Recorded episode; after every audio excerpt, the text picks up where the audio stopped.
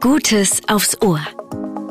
Der Gesprächspodcast der gemeinnützigen Hertie Stiftung. Hi, mein Name ist Mona Mann und ich arbeite bei der gemeinnützigen Hertie Stiftung. In dieser Folge spreche ich mit Wladislava Matis, die vor dem Angriffskrieg in der Ukraine geflüchtet ist. Es geht dabei in den kommenden Minuten gar nicht explizit um den Krieg, sondern um die heutige Lebenswelt von Wladislava, ihren Blick auf Deutschland und ihre Werte, ihr gesellschaftliches Engagement. Ich habe mich also aufgemacht, Vlada oder Vladi, das sind ihre Spitznamen, die sie mir direkt angeboten hat, ein bisschen besser kennenzulernen und zu verstehen, was sie in ihrer Jugend für Themen beschäftigen und damit vielleicht auch etwas auf die Gedankenwelt der ukrainischen Jugend zu schließen. Das ist übrigens Vlada. Ich heiße Władysława, ich bin 17 Jahre alt. Ich komme aus der Ukraine, aus der schönen Stadt Kharkiv. Kharkiv liegt fast auf der Grenze mit Russland, schon fast im Osten. Ähm, ja, ich habe dieses Jahr die Schule beendet, ähm, elf Jahren. Und 2021 äh, habe ich ähm, an Jugenddebattiert teilgenommen und jetzt bin ich Alumni. Sie hat, wie ich finde, einen bedeutenden Fakt vergessen. 2021 ist sie die Viertplatzierte beim Jugenddebattiert Landesfinale in der Ukraine geworden. Jugenddebattiert kennt ihr sicher, oder? Noch nicht? Das ist ein bundesweiter Debattierwettbewerb der Hertie Stiftung unter Schirmherrschaft des Bundespräsidenten. Um mal ein paar beeindruckende Zahlen auf der globalen Ebene sprechen zu lassen, Jugend debattiert gibt es inzwischen auch in 41 Ländern und an 330 Schulen im Ausland. Zurück zu Vlada. Sie hat als Landesfinalistin der Ukraine diesen September ein Stipendium der Hattie Stiftung erhalten, das sie nach dem Besuch und Abschluss eines Studienkollegs tatsächlich dazu befähigt, in Deutschland zu studieren. Sie ist natürlich eine gute Schülerin und eine richtig gute Debattantin. Außerdem hat sie schon viel aus dem Programm Jugend debattiert mitgenommen, auch was ihre sprachliche und politische Meinungsbildung anbelangt. Community auf jeden Fall und ähm, sehr starke Unterstützung und Förderung für junge Menschen, die sich engagieren möchten und die ähm, eine aktive Teil von der Gesellschaft äh, sein möchten. Äh, natürlich habe ich auch mein Deutsch verbessert, ich glaube, und auch habe ich gelernt, wie ich besser meine Meinung äußern kann, wie ich beispielsweise Argumente strukturieren kann. Dass Vlada gerne die deutsche Sprache spricht, macht richtig Spaß zu beobachten. Ja, wie sie ihre Worte wählt und auch darüber nachdenkt. Sie hat bis vor kurzem anderen ukrainischen Schutzsuchenden fast täglich Deutschunterricht gegeben und sie bei Behördengängen oder ja, jeglichen Fragen des Alltags unterstützt. Dass sie Deutsch als erste Fremdsprache gelernt hat und Englisch gar nicht so gern spricht, ergibt im Nachgang absolut Sinn. Wo genau ihre Leidenschaft aber herrührt, das verrät sie uns jetzt. Mein Vater hat eine, eine große Leidenschaft für Autos und deshalb hat er sehr, sehr, ja. äh, sehr viel mal ähm, ist in Deutschland gewesen, weil er einfach Mercedes Museum besuchen wollte oder einfach ein Auto kaufen. Er hat auch ein paar ja, Autos in Deutschland gekauft und für ihn das war immer sehr, sehr schöne Zeit. Er kann jetzt sprechen, vielleicht nicht so gut, aber er wieder er genießt diese Sprache und Deutschland im Allgemeinen. Interessant. Äh, er hat mir auch erzählt, das wusste ich nicht, dass äh, wenn ich noch sehr, sehr klein war, so ein paar Jahre, er hat mir deutsche äh, Märchen gelesen. Äh, Brüder Grimm, ich, ah, ich glaube, ja. Erinnerst du dich noch an, an, an ein spezielles? Ich glaube über Hänsel und Gretel, das war das beste Märchen für mich. Anfang März 2022, da ist Vlada ohne Eltern nach Deutschland geflohen. Zum Glück aber sind ihre gute Freundin Nesti und deren Mutter, eine ukrainische Journalistin, schon kurze Zeit vorher in Deutschland eingetroffen. Nesti habe ich euch noch gar nicht vorgestellt.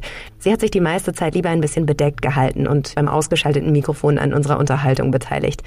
Beim Thema Sprachgebrauch und Dialekte hat sie mir aber Folgendes erklärt. In der Ukraine gibt es ähm, einen Teil, die spricht nur Ukrainisch, einen Teil äh, nur Russisch und dann gibt es als äh, Ukrainisch und Russisch zusammen. Es ist, wir sagen, das ist Surjik. Zum Beispiel in Kharkiv haben wir als Dialekten äh, Wörter als Scho oder äh, wie heißt das? Show? Show. Ja. Und was ist das? Also es ist was, aber auch auf Ukrainisch es ist Show und auf Russisch что. Und zusammen Show. Anastasia, das ist der volle Name von Nesti. Sie ist 18 Jahre alt und hat mir hier gerade erklärt, wie das Wort was in ganz unterschiedlichen Dialekten ausgesprochen wird. Dass in der Ukraine so viele eigene dialektische Alltagsnamen für Gebrauchsgegenstände oder ähnliches benutzt werden, das habe ich mir gar nicht so vorgestellt, aber eigentlich auch nicht ungewöhnlich, wenn man in Deutschland an die ganz verschiedenen dialektischen Begriffe denkt, in den unterschiedlichen Bundesländern und Regionen, dann ist das nicht weit hergeholt. Vlada und Nesti unterhalten sich zwischenzeitlich auch immer wieder auf Ukrainisch. Sie übersetzen und man merkt einfach, dass sie sich sehr nahe stehen. Beide leben zum Zeitpunkt der Aufnahme in einer Gemeinschaftsunterkunft in der Nähe von Stuttgart. Ich wollte von den beiden wissen, ob sie spezielle Jugendwörter in der Ukraine haben und habe auch hier gemerkt, wir scheinen manchmal gar nicht so weit voneinander entfernt zu sein. Wir haben auf Russisch und auch auf Ukrainisch sehr, sehr viele Wörter, die aus englischer Sprache kommen, wie zum Beispiel Achrete auf Ukrainisch und das ist äh, von dem Wort angry äh, auf Englisch. Und das bedeutet also böse sein und äh, böse machen auch. So, acherte kohois. Und so gibt es wirklich sehr, sehr viele Wörter, die auch, äh, ich bin sicher, äh, auf deutsche Sprache gibt ja, ja, bestimmt. Warte mal, 2021 war das Jugendwort cringe. Ja, cringe. wir haben auch ja, auf Russisch und auf Ukrainisch. Es ist auch sehr populär. Ja. Und wir sagen auch cringe. Ja. Cringe, ja. Wir spulen an dieser Stelle nochmal zurück. Warum interessieren wir uns so für junge Menschen und Demokratie in der gemeinnützigen Hertie Stiftung? Die Stiftung realisiert in ganz unterschiedlichen Zusammenhängen Projekte für mehr demokratisches Verständnis für und auch mit jungen Menschen. Wir lassen uns vom sogenannten Jugendbeirat im Demokratiebereich mit jungen Meinungen und Ansichten zu gesellschaftlichen Themen beraten. Zum Beispiel. Dieses Netzwerk trifft sich digital und analog zum Austausch und bereichert die Hertie Stiftung mit einer jungen Perspektive auf aktuelle Themen. Außerdem wollen wir, dass junge Menschen ganz real in ihrer Stadt und ihrer Kommune die Politik mitgestalten. Bei dem Hertie-Programm Jugend entscheidet. Da können sie das auch. Eine realpolitische Entscheidung mittragen. Das finde ich selbst immer wieder ziemlich beeindruckend. Und nicht zu vergessen, Jugend debattiert. Eines der langjährigen Projekte der gemeinnützigen Hertie-Stiftung. Das bundesweit Rhetorik, sachliches und faires Streiten an Schulen ab der fünften Klasse lehrt. Aber eben nicht nur in Deutschland, sondern international in deutschsprachigen Schulen im Ausland, auch in der Ukraine. Und da schlagen wir wieder die Brücke zu Vlada, die letztes Jahr Finalistin geworden ist. Was bedeutet Demokratie eigentlich für Sie? Demokratie bedeutet für mich auf jeden Fall Freiheit und auch Freiheit, ähm, eigene Meinung äußern und auch die Möglichkeit und die Rechte, die Politik beeinflussen und auch die wichtigen Entscheidungen in der Stadt oder sogar in dem Land beeinflussen. Die meisten jungen Ukrainer und Ukrainerinnen interessieren sich nicht für Politik. Stopp. Das ist jetzt nicht das, was ich denke, meine Meinung. Es stammt aus den Ergebnissen der im Sommer 2017 erhobenen Studie der Friedrich-Ebert-Stiftung. Die hat gemeinsam mit dem New Europe Center und der Gesellschaft für Konsumforschung der Ukraine insgesamt 2000 junge Menschen befragt. Und zwar zwischen 14 und 29 Jahren, was sie für politische, soziale und kulturelle und persönliche Ansichten und Werte haben. Spannend fand ich, dass da nur 13 Prozent der Befragten das ist natürlich auch fünf Jahre her, gesagt haben, dass sie politisch interessiert oder eher interessiert, sehr interessiert sind. Nur eine von fünf jungen Ukrainerinnen sagte, er oder sie sei politisch aktiv tätig. Ich äh, war in einem mm, Politikcamp. Ähm, da haben wir zwei Tagen verschiedenen äh, auch äh, Vorlesungen und Interaktionen mit Politikern. Und da habe ich eine Frau kennengelernt und sie arbeitet im äh, Ministerium vom Jugend und Sport. Und wir haben uns ähm, sehr gut unterhalten. Und für mich das war etwas sehr ungewöhnlich ist, dass ich kann mit so einer äh, hochgestellten Person einfach sprechen. Und äh, ich habe gefragt, ob es schwierig ist, für eine Frau in Politik zu gehen und äh, ist es überhaupt möglich, ohne irgendwelche ähm, Beziehungen und äh, Geld äh, etwas machen für die Ukraine auch. Und ja, wir hatten einen großen äh, Dialog, der hat mich auf jeden Fall geprägt.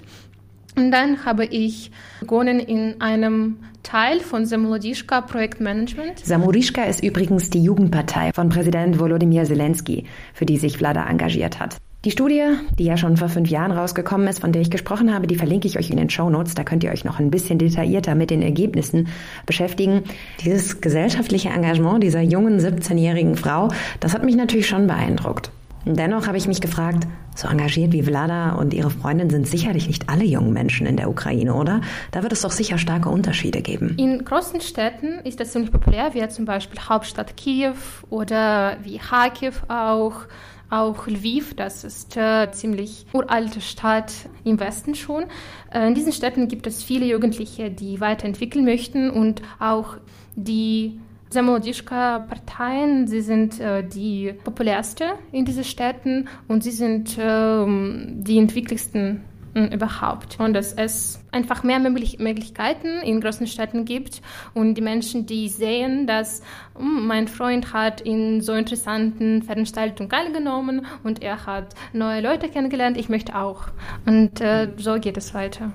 Unser Gespräch haben wir dann vom Hauptsitz der gemeinnützigen Hertie-Stiftung im Frankfurter Westend nach draußen in den Grüneburg-Park verlagert und haben dann über landesübliche Musik gesprochen. Ich wollte von den beiden wissen, welche Musik gerade in der ukrainischen Jugend sehr angesagt ist. Als erstes aber war die Frage, an welche Person erinnert ihr euch zuerst, wenn ihr an Deutschland denkt?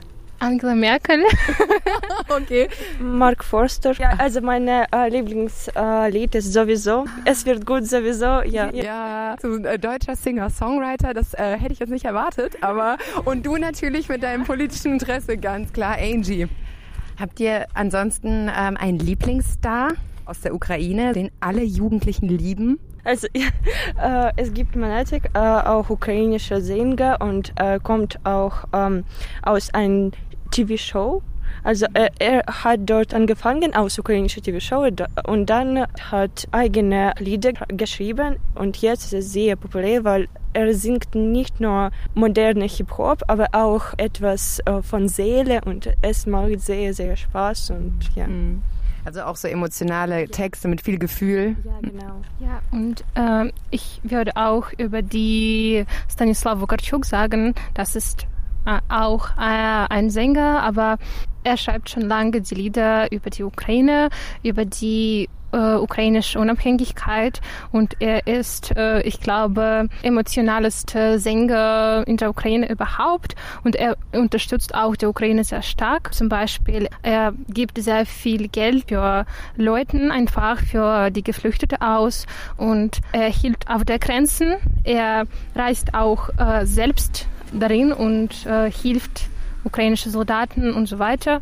Und ich glaube, dass jetzt für die ukrainische Jugendliche ist es sehr wichtig, äh, sehen, dass auch die Prominenten helfen auch und die unterstützen und auch ähm, fördern das Land weiter. Das ist sehr wichtig. Bei Vladas Worten musste ich an den starken nationalen Zusammenhalt denken der von vielen ukrainischen Celebrities aktuell ausgeht, die Spendenaufrufe oder Hilfsaktionen starten. Nicht zuletzt die Klitschko-Brüder, insbesondere Vitali Klitschko, der Gründer der Partei UDAR und seit 2014 Bürgermeister von Kiew ist. Hier in einem Interview von März 2022, das hat in seiner Botschaft nicht an Aktualität verloren. Deutschland bleibt bitte mit uns, weil äh, wir kämpfen auch für deutsche Werte. Wir haben da noch so ein bisschen mit äh, Nesti und Vlada über die Musikszene gesprochen und Vlada hat mir erklärt, dass sich mit dem Krieg auch die Nachfrage nach ukrainischen Songs natürlich verändert hat. Früher gab es gleiche Menge von russischer und ukrainischer Musik. Vielleicht russische war auch mehr populär, aber jetzt äh, ist alles im Gegenteil. Und deshalb äh, gehen äh, ukrainische Sänger und Sängerinnen weiter. Wie zum Beispiel Kalush Orchestra. Ihr erinnert euch, 2022 die ukrainischen Sieger des Eurovision Song Contests.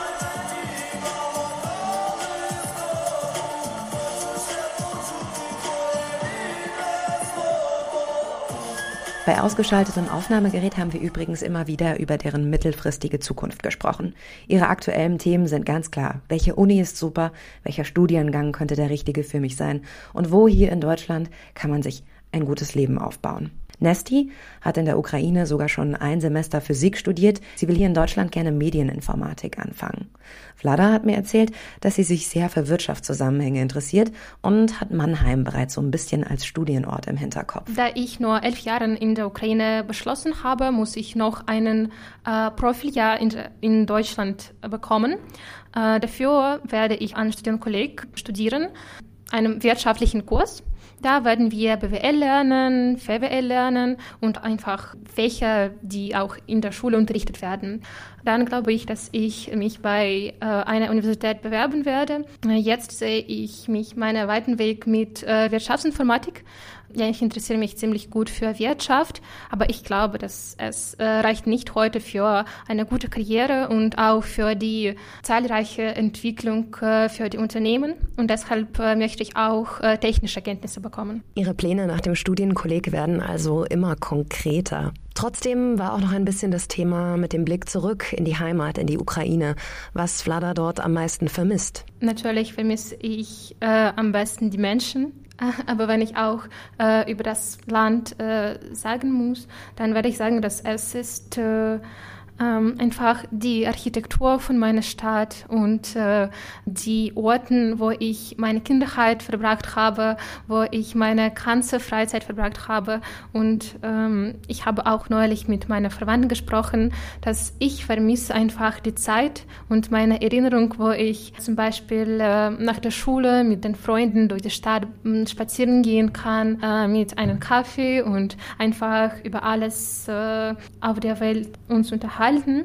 Ja, und äh, es ist sehr schwer, einfach von einer Stadt getrennt zu werden. Das war ziemlich spontan und zu schnell.